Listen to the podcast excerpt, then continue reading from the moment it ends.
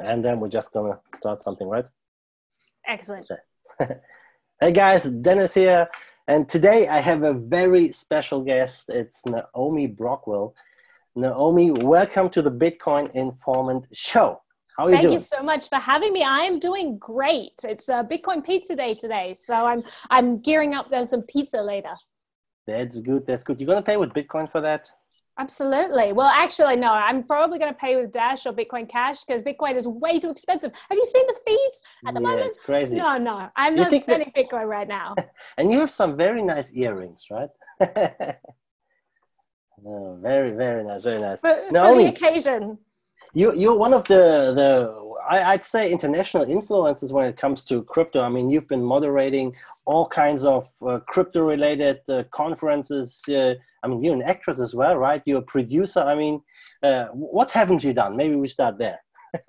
I haven't stuck to one thing, that's for sure. Uh, yeah, no, I um, I, I would say that I'm just primarily a TV producer right now, um, producer for Stossel, and who's a uh, people in Germany probably don't know who he is, but he's very well known in America. Um, and then I have my own show focused on privacy, blockchain, and tech in general. And I, yeah, I just really like I love the investigative side of it. I love learning about things. I love always learning about like new tech, staying on the cutting edge of that. And then I love decentralization. So anything that is breaking apart power structures and giving individuals more power, I love the idea of.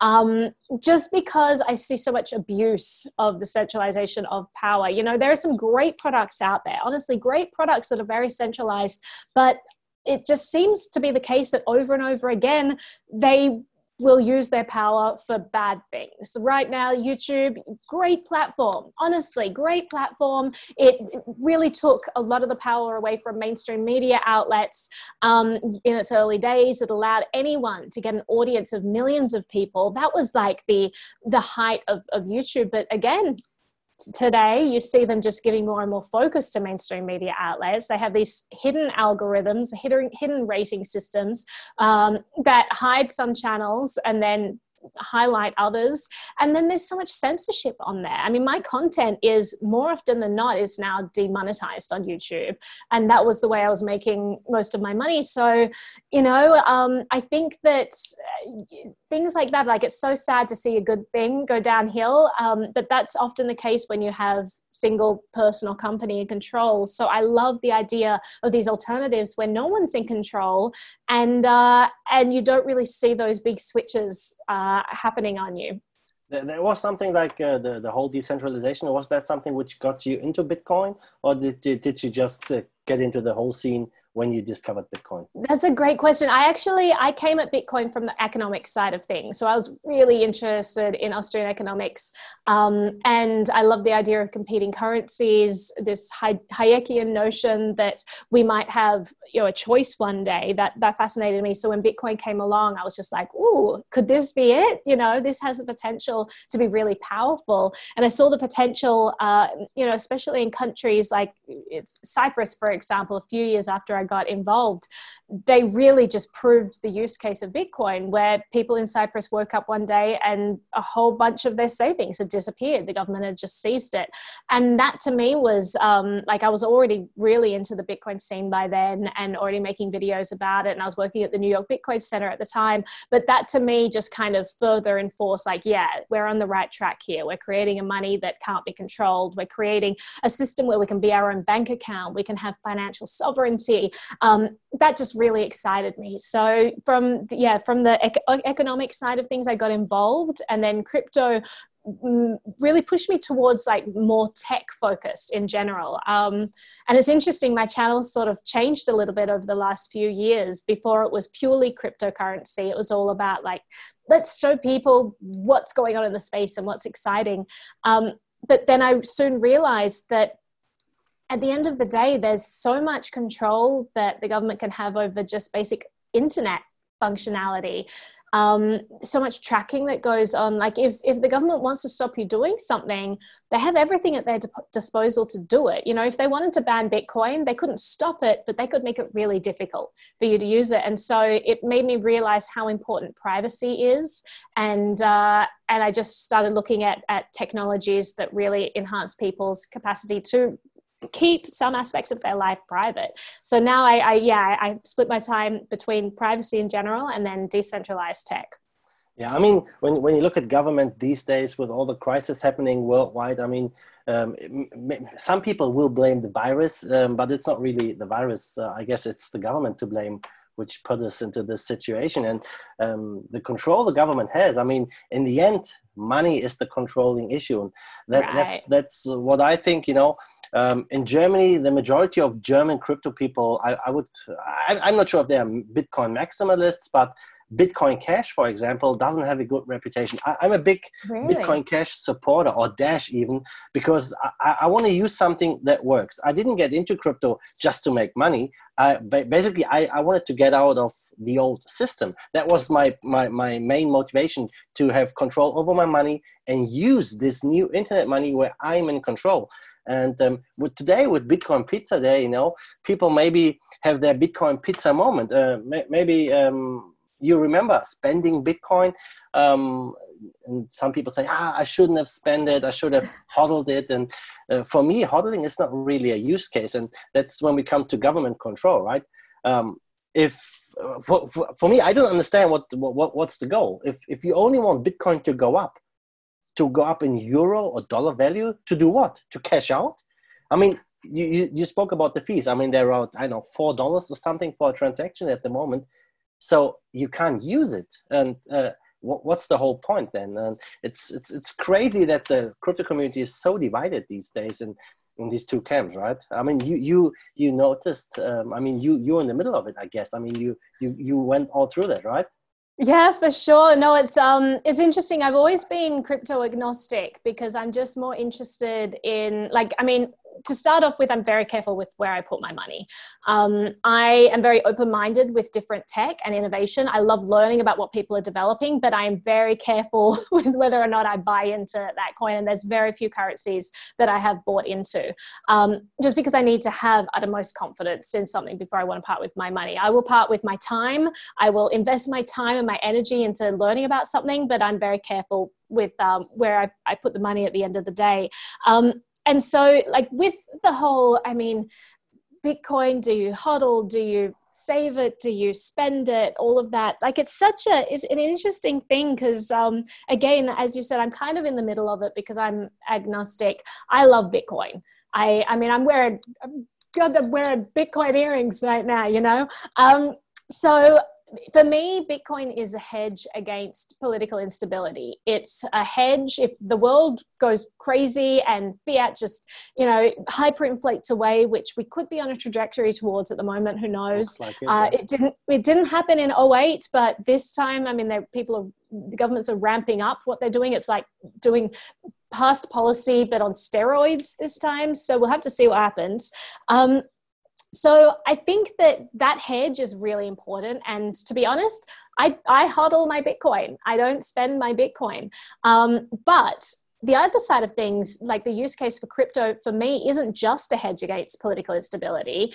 I want an alternative where, you know, I can pay online I can buy something on the internet, which is where most of my commerce happens these days. And I don't want my credit card company to track every single thing I do. At the moment, there is no way for me to make payments on the internet without either going through one of these centralized hubs that is collecting all my information, that is using my data, that is monitoring what I'm doing, has the ability to freeze transactions if they don't agree with them, or I can use cryptocurrency. So, of course, I love cryptocurrency. Now, as you said, I think different currencies have uh, different use cases and uh, geared towards and optimized for different use cases. And I think that Bitcoin is not optimized for everyday transactions. Lightning Network is. I'm still exploring that technology. There are different services like Bitrefill that actually incentivize you to use Lightning, um, that where you can pay instantly because I think speed is super important when you're buying, you know, day to day things with cryptocurrencies. So they make do instant transactions and they give you a 2% uh, discount on whatever you buy on there. So i love that. Yeah, but if um, you open a lightning network channel and you have the fee to open it um, i mean i i'm very yeah you're right. of the lightning network these days. Uh, i know i'm not sure if it can scale. Um, I yeah. hope it will. Um, That's the same. I mean, I'm optimistic um, yeah. and I'm keeping like an open mind. At the end of the day, for everyday transactions, I use mainly Bitcoin Cash and Dash, yeah. um, sometimes Litecoin. It just depends what the merchant accepts. But all of those are really helpful. Dash is the quickest uh, for me. For sure.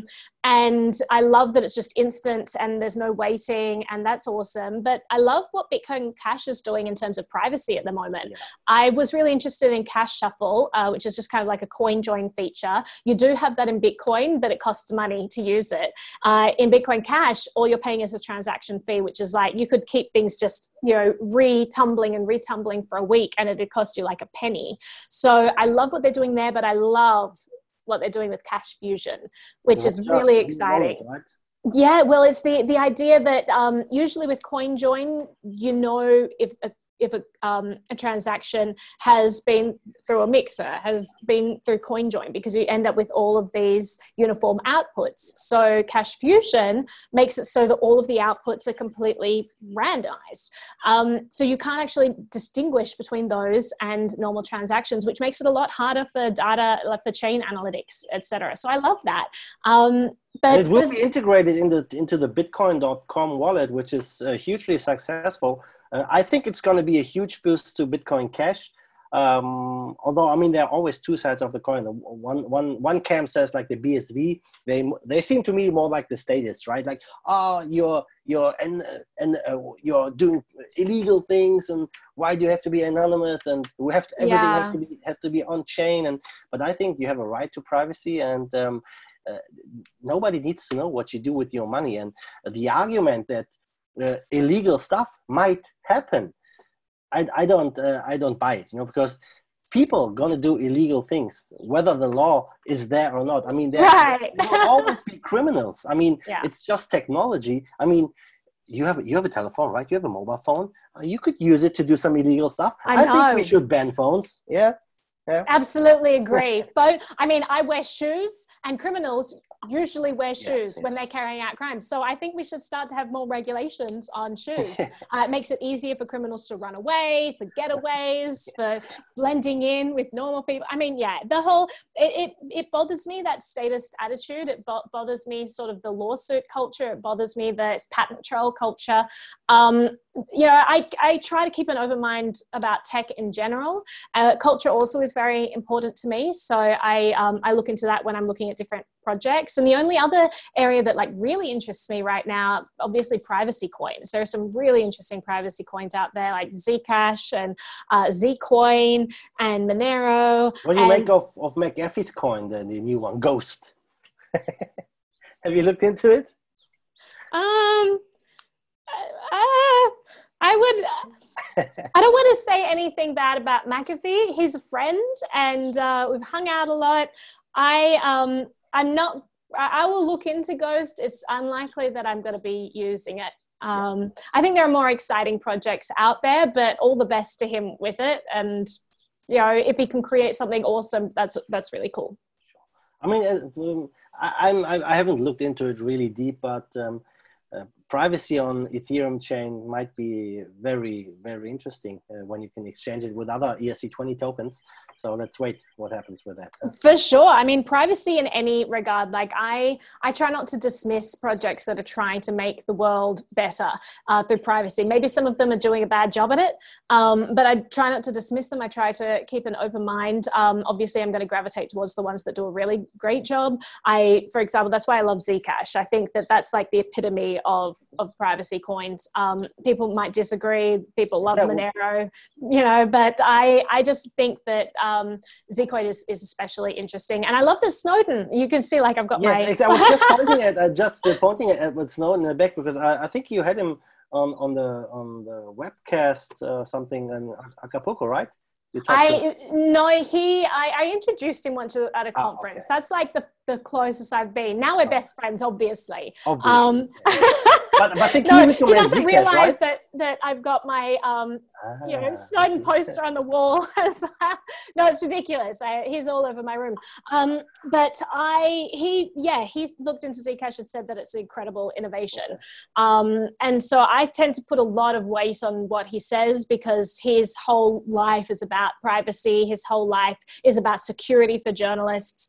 Um, so if he's recommending that people use Wire and Signal as messaging and never use email, I'm going to be listening to that and saying, okay, I'm taking notes. He must know more about this tech than I do. If he's mentioning, you know, certain privacy coins over others, I'm taking note of, of that too.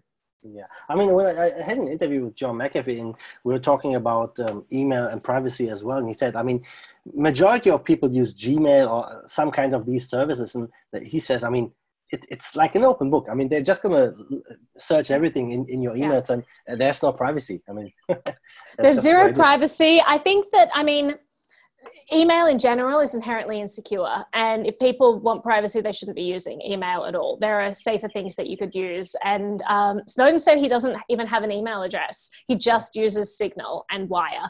So i think that's really interesting. Um, i think it all depends on your threat model as well. Sometimes convenience dictates that you're going to choose something. Um, over another like proton mail is really interesting. They've re- they've changed how they encrypt things now and really amped that up. But at the end of the day if i'm sending something from Proton Mail to someone with a Gmail account, it's i mean everything's saved in the google servers. So um, it's all searchable still. It's uh, it, it, it's really difficult to have private communications online. And what is really scary to me is that not only is it already so difficult but the government is trying to make it even easier to surveil people. And that's terrifying. Like right now in the united states they um they have this bill called the earn it bill. I don't know if you've looked into yeah, that i've heard about it yeah it's it's disastrous. They're basically making encryption illegal in a roundabout way because they know that they can't do it outright. And so they have these ridiculous things that that they're doing that will basically stop encryption.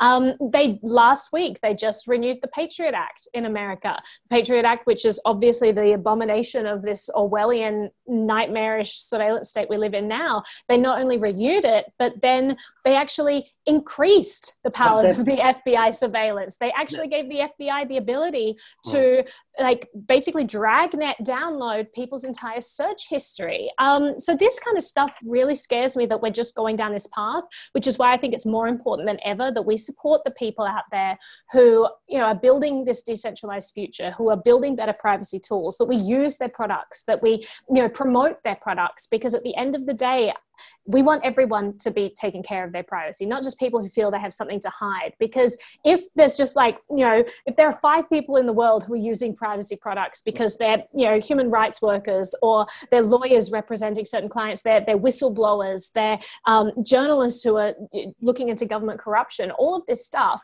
you know, if they're just a few people who are, um, who, who are hiding, it's really easy to find them. Whereas if everyone's protecting themselves, it's a lot easier for these people to actually protect themselves and hide amongst them. So I think we owe it to the people out there who are the whistleblowers, who are the brave ones, um, to be using this stuff as well, because it all helps them. Yeah, but uh, to be honest, I mean, does the average person really care that Snowden is in exile? Does really anyone care that Assange is in prison? With uh, without any trial, whatever. I mean, uh, maybe there's some media outcry, maybe there's some people going on the streets for that, but the average person, I don't have the feeling that they care enough. I mean, with the yeah. whole um, I, would call it a pandemic hoax, right? I know how you want to call it, but um, people are going to, on the streets in Germany. They're going on the streets in the US and other countries, and um, yeah, revolting against these lockdown measures. But is is that enough really? I mean it looks really like we are straight heading into this china reality with face uh, recognition cameras everywhere where everyone is paying with their mobile phone. And if you say something uh, on a chat or online anything which is against the mainstream uh, opinion or against the political party or whatever they're just going to cut you off from paying with your phone or cut you off from flying. And um, for me, it looks like China is the, the test. Like in a communist country, it's easier to, to get these things done. You know, people right. not gonna don't have that much freedom, and it looks like our world with the with the virus is used as an excuse with all these things you just said with new acts, Patriot Act and the Earn Act, whatever thing it was, uh, taking away more freedom and putting us in this direction. And to me, it seems like, ah, it's not that bad. I don't have anything to hide. That's the general feeling I get from the majority of people. Um, I'm not sure if we are enough and if we're moving fast enough to, to stop this whole thing. Well, the good thing is, is that a lot of the power is in the hands of really smart technologists. And honestly, it doesn't matter whether the population consents or not to enhancing their privacy. A lot of companies do it on their behalf, the people who do understand what's at stake. Like you saw before the Snowden revelations, uh, a tiny fraction of internet traffic was encrypted. After the Snowden revelations, I mean, some of the, the data that was given uh, away, like through Prism, etc., was um, in cooperation with these companies like Google and um, and Apple, but some of it actually wasn't known to them. Some of it was being collected without their knowledge. And so what you saw was these companies start to make the default encryption. And that was really exciting. That helped everyone because they understood what was at stake. And as you said, you know, it's it's true. The government never lets a good crisis go to waste, right? And so when you have these you know, emergency stopgap measures uh, where you know, we need to pass this bill really quickly to save everyone and protect people from whatever it is, and then you know a decade two decades later we still have these measures in place. The the emergency never ends for these things. So we need to be really careful with what which policies we allow to be passed right now. You know we're not just setting up our next year to get through whatever crisis is uh, you know we're being told is going on we're being set up for the next few decades. And this is the future that we're creating right now with the decisions we make now. And at the end of the day, I don't have much hope. I, I, think that the outcome of all of this coronavirus scare is going to be a lot more government surveillance, a lot less freedom for the individual. We now have governments dictating which businesses are essential and which ones are not.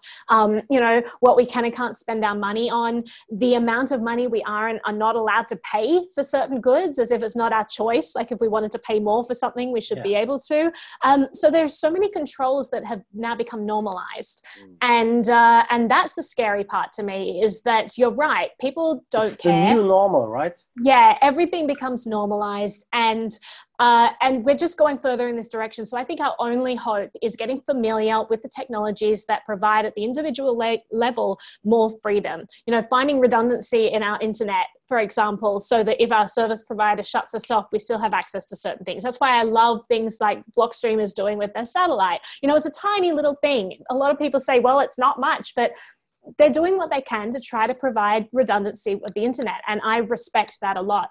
Um, you know different things with with securing our contact with each other. Don't just when you have something you know important to say don't use signal then. Just use it for all of your messages. You know use it instead of email if you can. Just start to normalize privacy in your life because at the end of the day the government is only heading in one direction and that is to create more surveillance for the individual and take away more freedom and we're never going to reverse that trend. It just that's just not what happens you know? It would take a revolution. It would take something huge for that to happen. So you individual just needs to start looking out for themselves and protecting themselves with better choices uh, for, for me, I mean, uh, when, when you see the pictures, uh, Venice Beach, like the bulldogs putting sand into the to the. I was like, there's so much crazy things going on. And for me, if you look at the, all the statistics, people dying and who dies, and uh, for I don't know, there's, I mean, I don't want to get into the whole uh, whole, whole, topic, but for me, it looks like a, a planned economic crash to usher in the new digital age of the you know maybe digital money where you have more control over people and um, I mean, if you if you look at our financial system, I mean, the last crisis, uh, 2008, wasn't that big. Uh, if you look at look at it from today's perspective, I mean, uh, in America alone, there are million I don't know more than 13 million people unemployed, and uh, being unemployed in America is, is a disaster. You're not uh, insured anymore. In Germany, we have 10 million people. Um, they're not unemployed, but it's called uh, how you call it Kurzarbeit. So the the government is um, Kurzarbeit. The government they're getting a little bit of work. they're getting they're, they're basically uh, at home, but they get like sixty-seven percent of their income. It's like unemployment benefits. Yeah, but they are not unemployed yet, right? Mm. But um, they they has to have the safety net. So here, for for many people, it still feels like.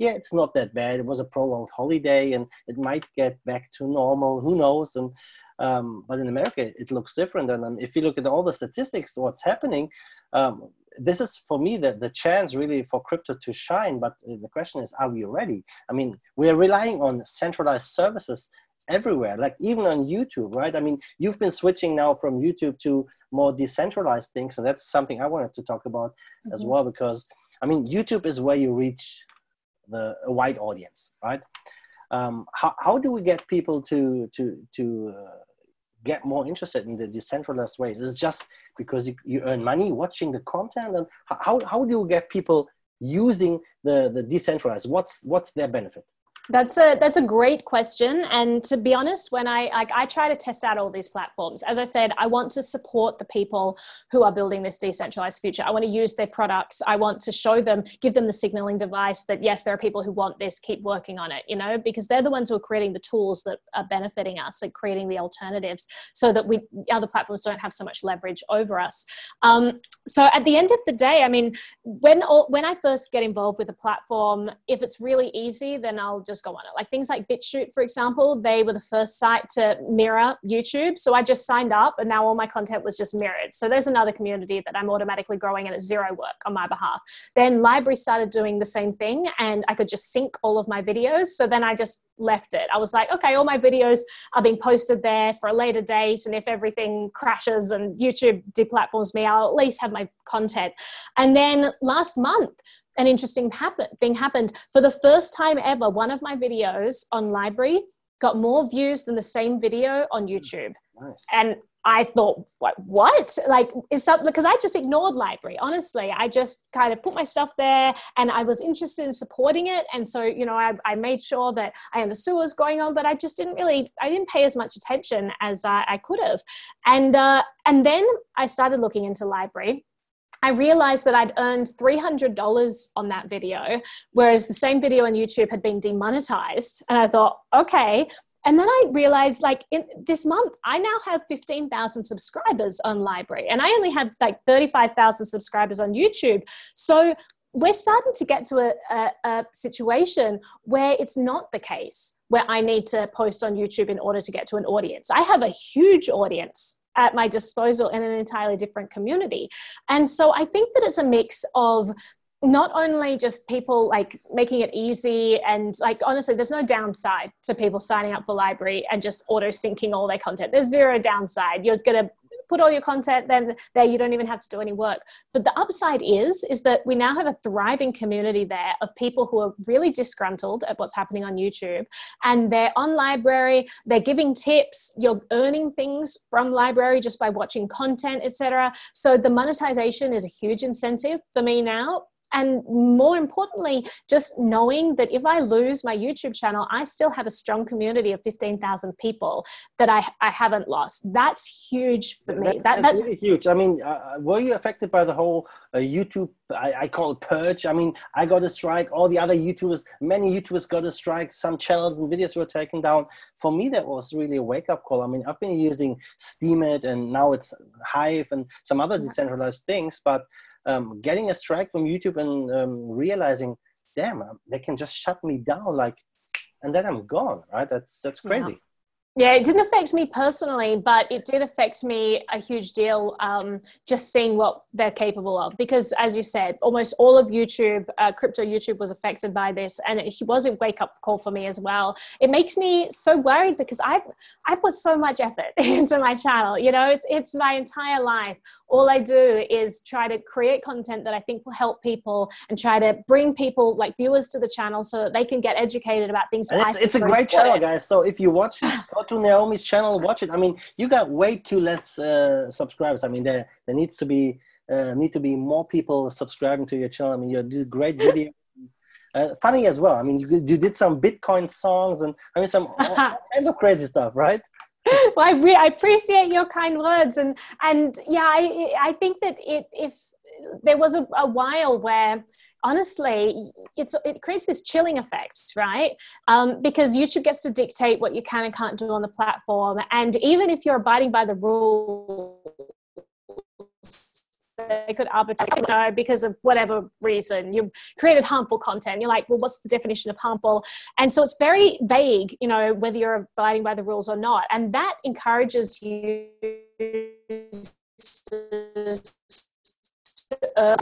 otherwise would because they're being extra careful. They really don't want to be deplatformed. So YouTube is able to control the information that gets out, control the narrative of a lot of subjects. Like, for example, they're removing.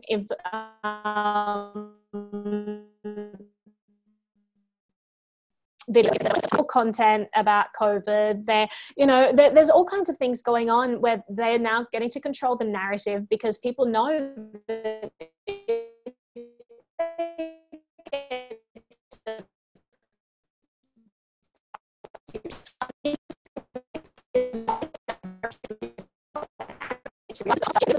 are now viable alternatives. Like LBRY by no means is as you know slick as youtube. They don't have the budget youtube does but honestly it's a completely viable alternative for me it gives me everything that i need from a platform plus i earn more money there than i do on on youtube so um, i think we're really starting to see more of that we're seeing, seeing content creators wake up to that before the YouTube purge, you had the Patreon purge, you had people there losing all of their monetization. They went to Subscribestar, then suddenly Stripe pulled services from the entire Subscribestar platform.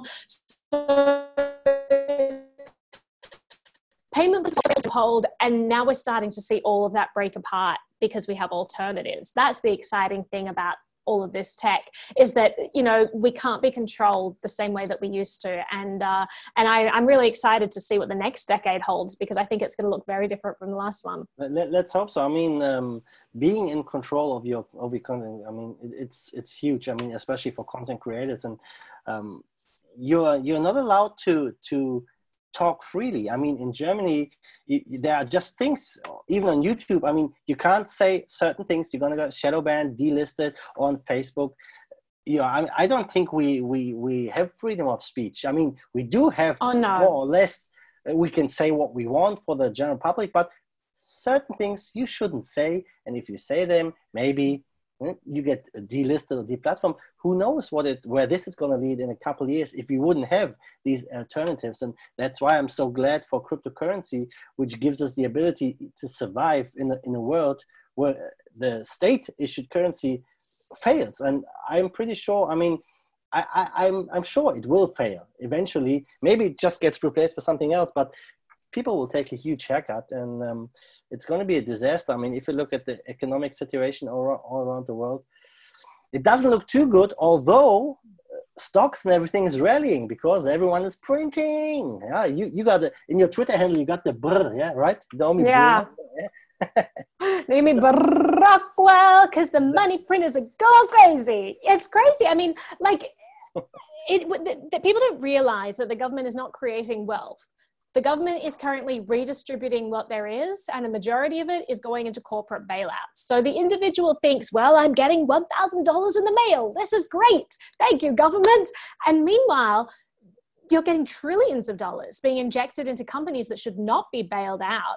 And I, I just think it's, it, I mean, it requires a certain amount of economic literacy to understand how much your money is de- being devalued right now because the money is being injected straight into the stock market, because it's being injected straight into giant corporations.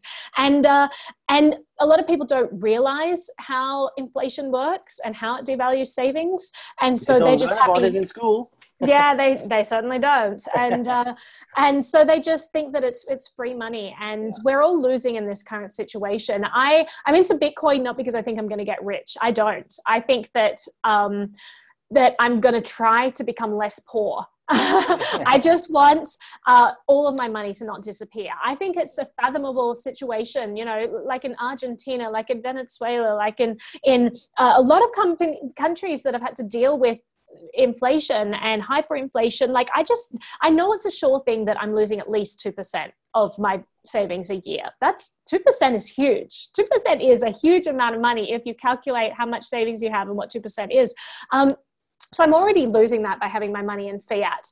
But I don't trust, you know, the CPI, the consumer pricing index. I don't trust that they're hitting like just 2%. I think that there's a huge amount of inflation that just goes undetected. I think that it's all going into, as you said, like it's going into stock prices, it's going into the housing market. It's just a very, uh, are certain industries that are more augmented than others. So it's difficult to kind of ascertain how much our savings are being uh, inflated away. But, you know, at the end of the day, like I don't want to bank on a system where I know for sure I'm losing all of my money. I would rather take my bets with a system where it could go up or down.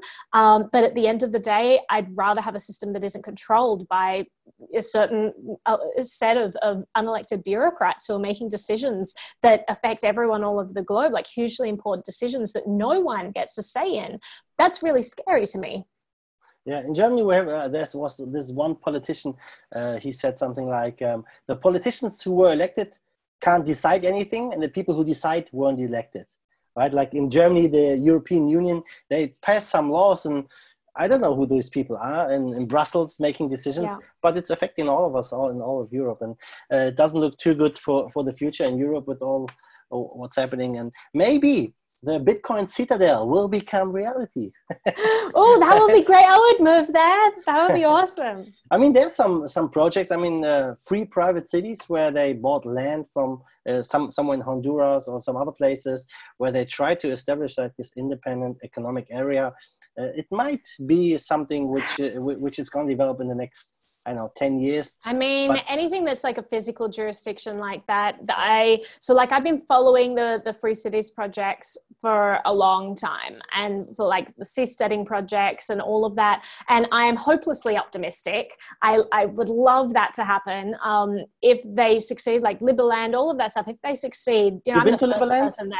I have not been there. I've emceed a conference there, but remotely. Um, so uh, but I, I love Vitya I think that he's like a really he's a great guy, person. right? Yeah, yeah. Um, but I think that all of these projects they rely on permission from a government who would have to cede power in order to allow them to exist and i just don't see that happening i see our biggest chance being ca- carving out uh, freedom or like a jurisdiction on the in uh, in the ether on the internet. Uh, I think that technology is going to give us the most freedom. I think that borders are going to become more and more arbitrary, especially right now where everyone is basically living their lives on the internet. You know, um, there's really no difference to me talking with you than talking with my next door neighbor because both of them I'm going to be talking through an internet platform right now.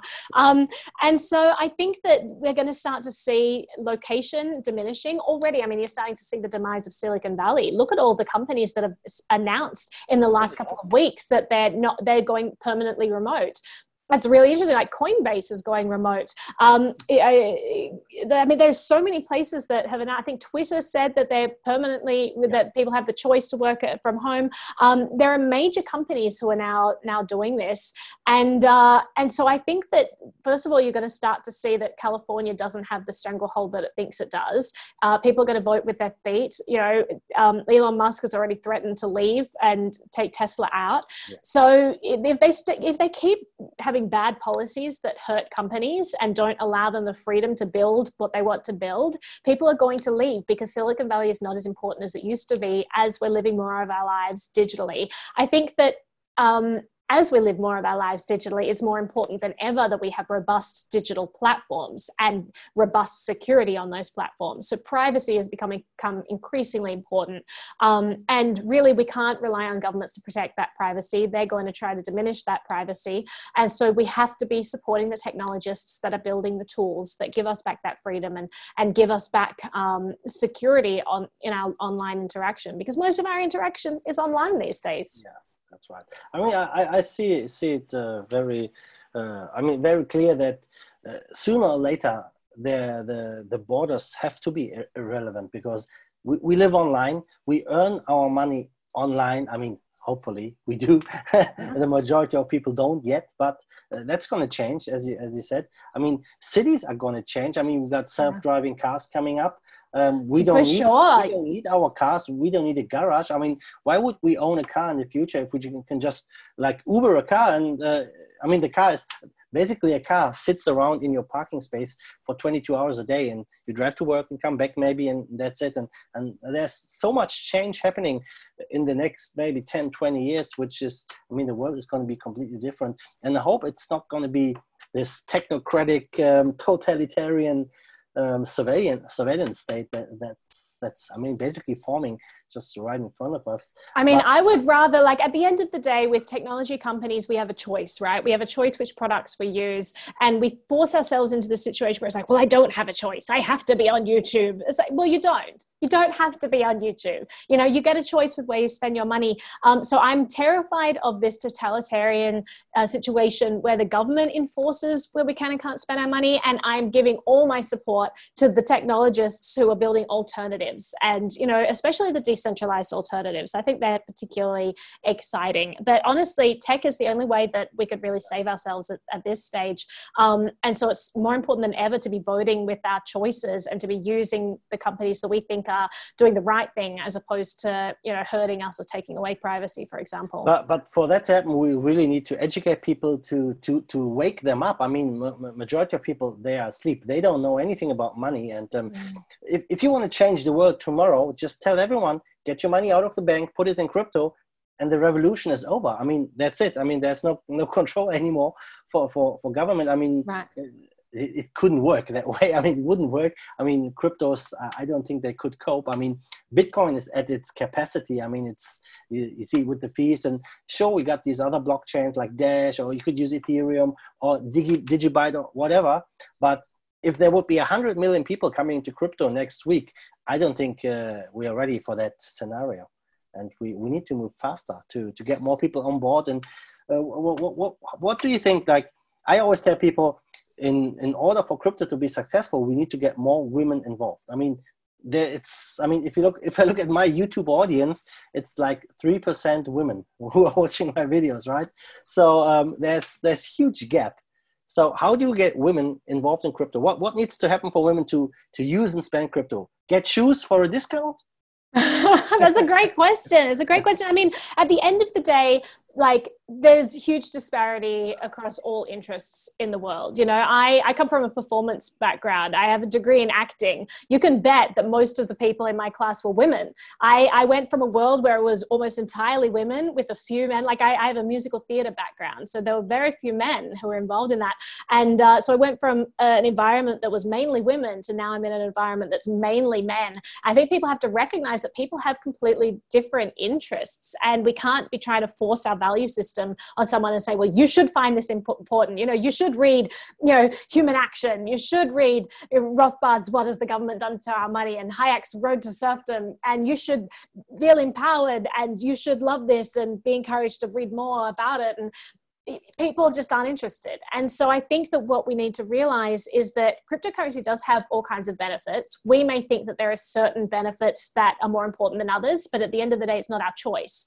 It's up to the individual to decide what their value system is, what they prioritize. And if we want to reach out to those people, we have to figure out what they prioritize and sell it to them on those terms, not on our own terms. I mean, if I'm going around to everyone saying, well, you will understand the value of this money as soon as you read these Austrian economics you know, textbooks, I, I mean, it's like what Amaury Séchet, uh, Bitcoin ABC said, you've already created a cost for these people. Yeah. You know, it's a net negative for them getting involved because you've created such a barrier and so, so, much so much work before they will actually see the benefit that it's not worth it to them. So yeah, that's um, why I asked the question, you know, like in, in, in America, in Australia, in, in Europe, we have a functioning system. We got those debit cards and credit cards and everything is working fine. And using crypto to pay, getting involved in crypto, there are so many steps, so many learnings.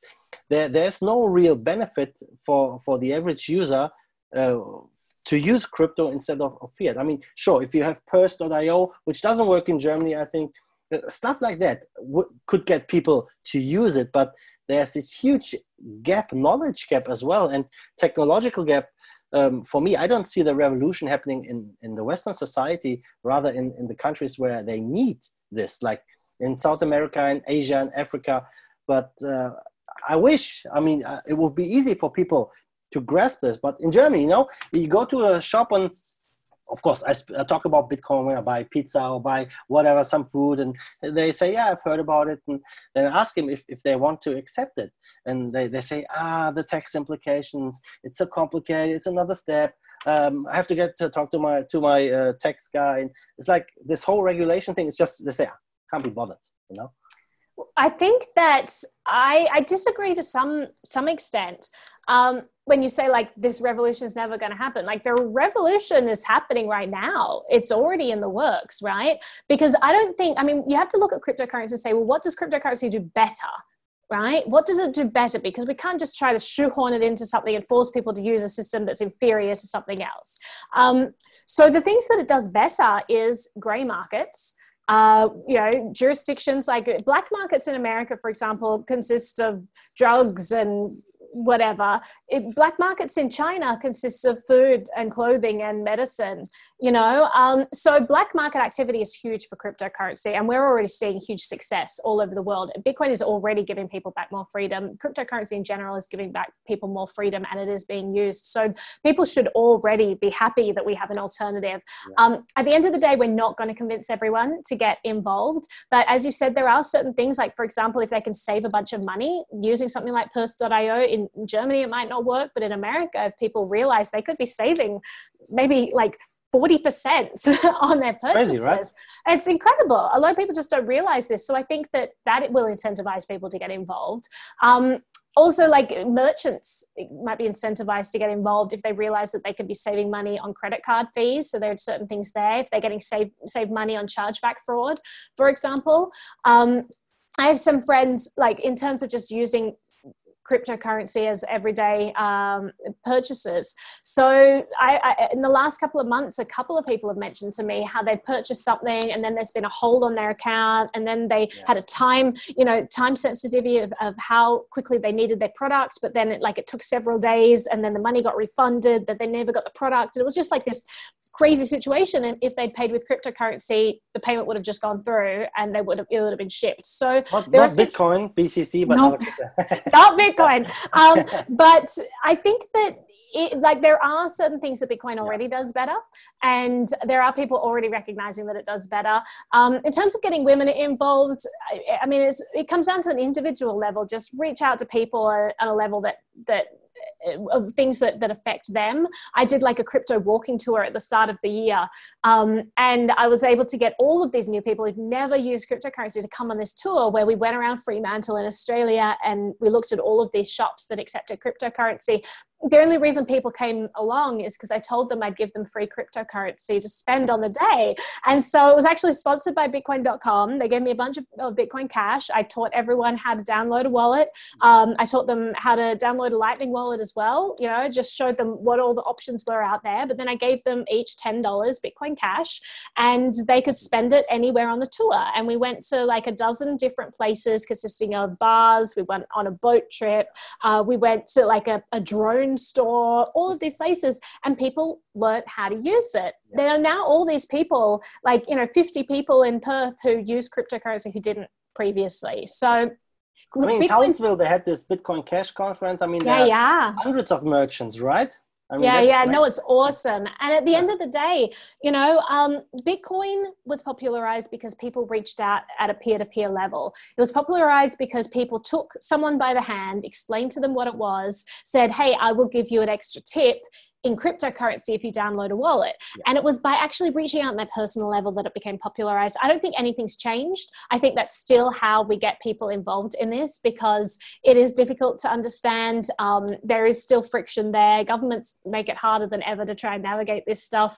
And so there are a lot of hurdles we have to overcome. So as long as people are still inspired by this and are still going out and taking the time to reach out to new people, this is going to continue to grow. And uh, I think we're going to start to see more and more use cases. Like before, I mentioned all the black market activity. It's not just illegal things that are a good use case for cryptocurrency. For example, the Patreon purge that I mentioned, where everyone was um, was kicked off. They were demonetized. Like someone like Naomi Wu, who is a um, a tech person who lives in Shenzhen in China, she was demonetized that's how she earned her entire living. And so at the time, I had a site called Bitbacker, which was a crypto Patreon. Uh, yeah, it was coin agnostic. Yeah, I was on there as well, but uh... yeah, yeah. Well, we sold that, and then it kind of disappeared, unfortunately. so now I have a different site called Cointree, uh, which I'll talk to you about in a second. But but we got her onto Bitbacker, and uh, and she started getting monthly donations in different cryptocurrencies, and she tweeted out, you know, I'm finally able to start paying for my groceries again. So it's the payment processors who stifle freedom of speech as well and demonetize content creators so they can't keep spreading their message. And it's cryptocurrency that enables them to keep spreading that message when payment processors clamp down or you know different platforms clamp down. So there are lots of different use cases we're seeing. And as society gets more censored and we you know more controlled, I think we're going to start to see even more use cases. I think with uh, what you mentioned earlier, there was something I was just discussing with a friend of mine uh, a couple days ago, like uh, offering crypto tours in, in a touristy city where you basically have restaurants and uh, like a tour. You you walk through people through a city talk about uh, what, what happens here and there and like some of the history and then you go drink drink at this restaurant or this bar because they accept crypto. And everyone they pay like let's say 50 euro for the tour and they get 25 back in crypto so they can spend it on the venues where you uh, get those people and especially for international travel, if you go to different countries, it's a pain to change money, right? Uh, if you go to different countries and they, they, rip you off at the airport and other exchange uh, uh, things, you know, it's it's just crazy. I think in a world where crypto is everywhere, it's easy. You just open up your phone, get into your wallet, pay the driver, pay the restaurant, give a tip in whatever cryptocurrency. And um, maybe crypto doesn't need to go mainstream as we think it might will or has to go. Maybe it's just going to stay in this little niche where still millions of people are going to use it, and that's enough. I don't know. Who knows? Yeah, who knows? I mean, I'm just thankful for it. Right now. I'm thankful that there's an alternative. Um, and I on Bitcoin Pizza Day, I am also incredibly. What kind of pizza for, do you eat? What kind of pizza do I eat? I'm vegan, so I eat oh, vegan yeah. vegan okay. pizza. You're like, oh, I vegan. I used to like you, Naomi. Oh, no, no, I mean, it's a choice. I have a friend who's vegan, and um, it's hard. I tried it for for I think two weeks, and. Uh, I really gave crazy. it such a big go. Yeah, after two weeks, I was done. I was done. oh, I, I love it. I um, I, I, I, like Australian kangaroo. I mean, kangaroo is great. Tastes good. Oh my goodness. Um, so what what will we say just before that? The oh pizza day. Oh yeah, yeah. I'm grateful for um, Laszlo for taking the plunge and making the first transaction, uh, first exchange of Bitcoin for real world goods, because that's when Bitcoin was really born, right? Before it was this idea that it could possibly be money, but I think it comes down to what are we using this money for? Is it just this idea and we think that it has value? And he exchanged it for real goods and showed people that yes, this does have a tangible value. You can exchange for others have value. And then that kind of set uh, Bitcoin on its way. So thank you, Laszlo. Thank you, Bitcoin Pizza Day. Um, thank you, Satoshi Nakamoto. I'm very grateful that this thing exists. And now you, you mean Craig sure, sure. Do you follow the drama with Craig? I mean, you've been talking about in the last two days yeah. with all the court cases and stuff. It's it's crazy, right? Yeah, I used to follow it more because it was entertaining, but now it's just kind of exhausting. it will come to an end, I think, this year once the, the uh, goes to jury trial, and let's see what happens, right? Right, right. but but you see, like the, the speculation a couple days ago, someone moved 50 BTC from the Satoshi right. era. You know, it's like everyone's going crazy. Bitcoin is dropping. Uh, it's like yeah, I mean, yeah. market is still uh, very very uh, early. It's still in, in its infancy. It's, if you see like a little bit of news and unimportant yeah. points basically move and people are going crazy about this you know uh, we are we are endlessly entertained in this space. I uh, I wish that we had a culture that was a little bit more upbeat. I see just so much negativity, people just hating tech rather than yeah. wanting to support the people who are building this tech. Like you know, we need to be giving all these people all of our support, not hating on these these projects and and uh, I think it's right to like uh, be wary of different coins, call out scammers and all that, but keep an open mind that maybe you can dismiss a coin, but maybe they are doing something interesting in the tech that can be used uh, or transferred to another another project. So, I think yeah, just I I um I wish the space were a little less less toxic, but it is what it is, and I'm glad it exists. Nevertheless, least, right? it's entertaining. It's entertaining. But it, it changed for me. I, I I got into crypto in 2016, so I mean for some it's early for some it's late depends when, when you got into it but in 2016 it the it was more like a community like it's us against the rest and after the whole bitcoin fork and everything it's like everyone is fighting with each other. Like if you look at the BSV guys. I mean, I hope they are successful with their with their thing. I mean, I wish them luck. I hope any every coin goes uh, achieves whatever they want, and it doesn't. But if you look at those guys, like they they try to put other coins down, other people down. It's like, why do yeah. you care? Just just do your thing, and if you're successful, people will come and use it. What, what where's the need them being so aggressive and you know fighting all the time? It's just it's it changed in the last couple of years, unfortunately. But um, let let's talk about the Cointree. I've I've I've seen uh, seen your Cointree thing. Well, what, what is that? I mean, I clicked on it and I saw a huge list of all your social media profiles and sites and yeah. whatever it is. So I, I created Cointree for two reasons. The first reason was that I have hundreds and hundreds of videos on dozens of platforms, and I make my money from community support. So on every video, I was posting cryptocurrency addresses. Maybe I'd have like five different currencies listed. Here's my Ether address. Here's my Bitcoin address. And uh, the thing is that addresses go stale. Either you lose access to them or you swap them out for security reasons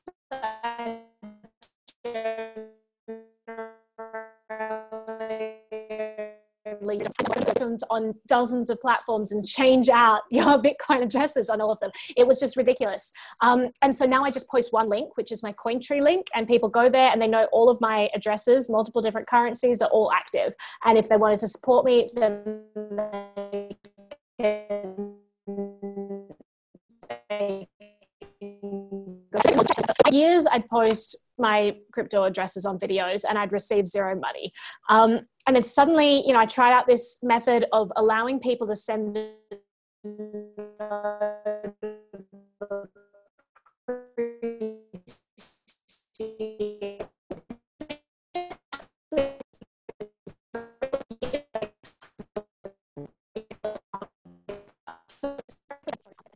transactions. They don't just want to send an anonymous transaction most of the time. They want to say, hey, you know, good job. I really appreciate the work that you do. Uh, you know, Dennis, this was a great show. Here is $5 or whatever. Um, and so this is a, a, feature I ported over to Cointree where people can send you a note and they can write on your message wall and say, Naomi, you know, great liked them or whatever. Um, and then on the other side of things, we just have people being deplatformed all of the time. And so it's hard to keep track of where to find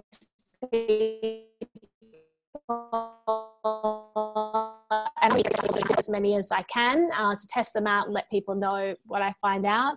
So now I have a list where people can go and find me on all of these platforms. People may not want to send a tip. They may not have the means to send a tip, but they may still want to support me by watching the content on different platforms or perhaps got anything to support me um, you know just by watching it i get sent a LBRY token or, or something. So um, so i have all of those listed now and it's just it mainly it's a tool for content creators to help them earn money. It's for people who earn their money through community support and it's just to make it as easy as possible. So it's like it's not like it's not a new technology. It's literally just a list of your addresses. Uh, we don't hold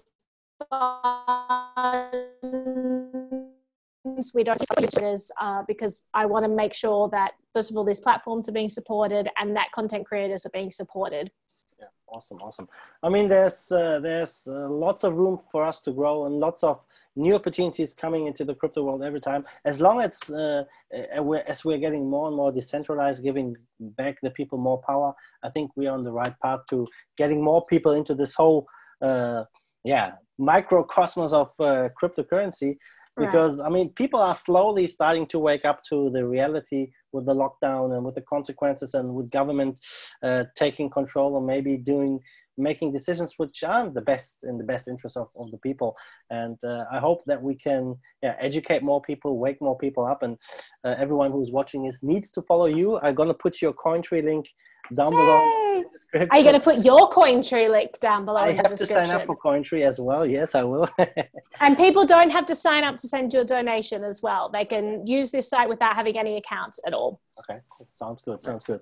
All right, Naomi, we have been talking for over an hour already. I want. I don't want to take too much time, um, but I see a guitar back there. You you play the guitar? I do play the guitar.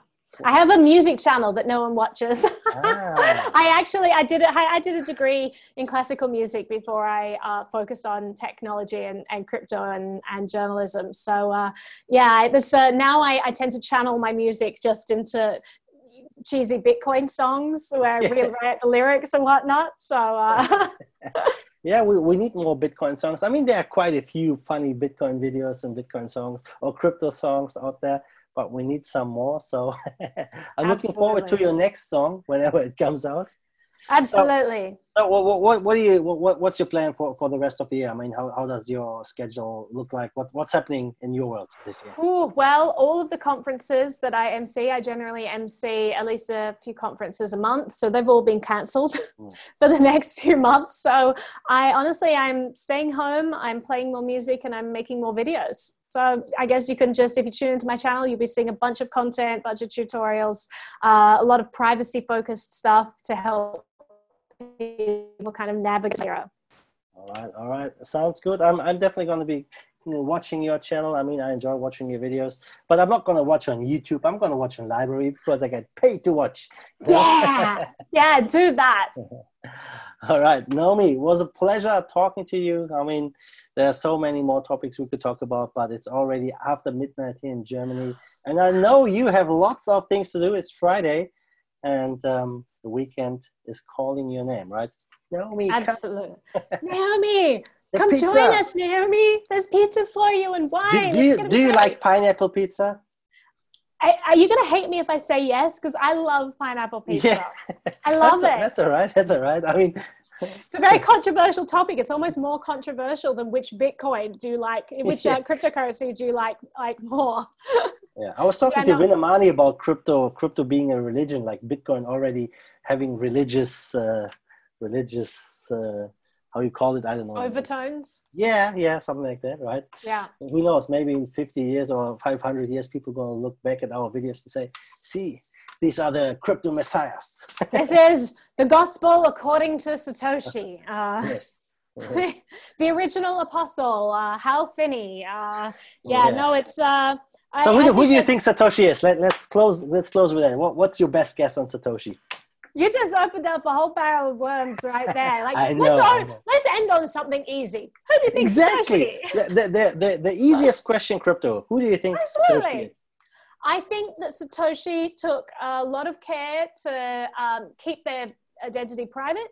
And I think that that was the greatest gift that they gave uh, to us because we are no longer focused on the person. We aren't attacking the person, the ideas and the technology itself. And so taking the person and making it distinct from the ideas was the greatest gift that they could, uh, um, to us. Um, I don't know who Satoshi is. I'm sure there are some people who do know who Satoshi is.